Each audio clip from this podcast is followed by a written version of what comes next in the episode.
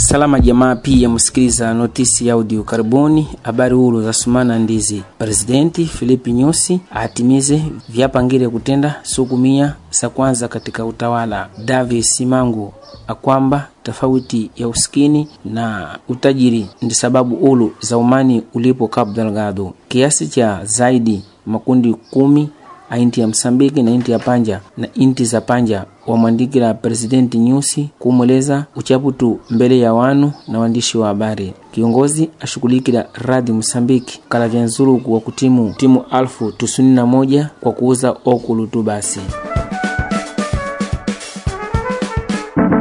Zipita suku mia tangu Presidenti Nyusi atawale nkati ya kiwango cha pili cha kulongoza fora mpaka sambipa atimize vile vyapangile. Filipi Nyusi kejiwa kamba atimize vile vyapangile kwa sababu zilaulila tofauti nyingi kamba vyawandika waandishi wa habari wa Journal la Verdade Jumane ipitile. Kwa mujibu wa gazeti lile, kutoka kuwepo kwa kusikizana mbele ya viti ya Renamu deni sasa ijuanikana vinu vya kulaulila kati ya maji uchaputu ule kutendeka provinsi ya Cabo Delgado na ulwele uitiwa wa coronavirus ndivisababishe iye atuwe kutimiza. Journal la Verdade yeleza ikamba mazao asemiwe na Presidenti Nyusi katika paki Sowela juzi juzi nipa kamba hali ya maji mwa provinsi ya Kablagadu, Niasa na Mpula Zambezia, Tete na Gaza ndi vyala izile mwaka 2017.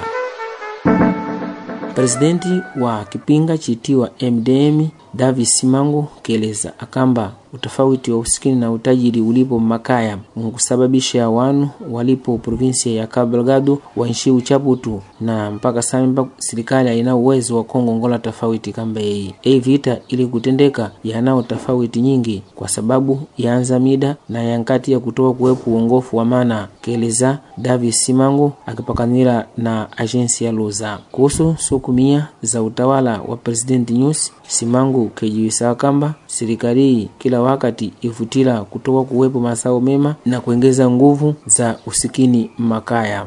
Ndinawelewela sababu ya kwamba makundi sejiwanika na ainti za panja ema ankati aja asababisha kuwepo uchaputu wa kutosha na kubaki. Akwamba novyo kuengezeka kama kundi atenda uchaputu sababu ya kwamba ufalume auli kujibu sana swahihi na unana mnangema ya kusaka kumali za tofauti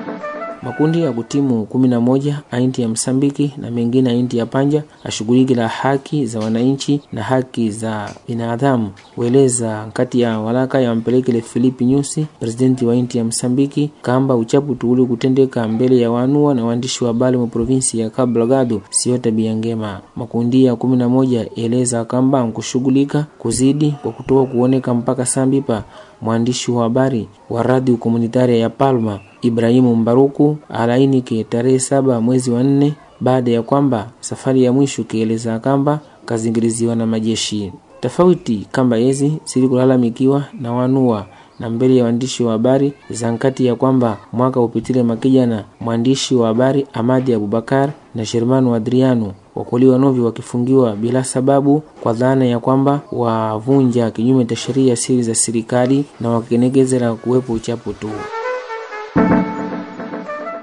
Presidenti ashughulikila umoja wa kazi za radi Msambiki Abdul Nagibu Kalebela mbele ya kundi lishughulikila nzuruku ulaviwe nzuruku wa kutimu alfu tusini na moja za metikash ngati apate kuuza okulu tu basi. Weleza waandishi wa habari wa gazeti liitiwa Dossier Ifatush. Newa weleza malalamiko awakazi wawakazi wa radi Msambiki. Kiongoziyu kieleza akamba kandazimisha kiongozi wake kamba atende nguvu ya kwamba iye akuja kuuza vile fola tofauti ili kuwakima nkati ya kazi sokuzipitile nyuma kalazimisha novyo kuuziwa nkukuta nzuruku mwingi wa kutimu miliau nne za metikash vinu saviruhusiwa katika sheria za kazi za radi Msambiki. Nkati ya mikutano miwili itendiwe wakazi na kiongozi wa kazi za Gabinf Emilia Moyane, wanu wa wakazi walalamika kuwepo uchaputu kamba yewo nkati ya uchaputu wa kutimu shirini ueleziwe kamba kana kutenda kiongozile wa radi Msambiki Abdul Nagibu.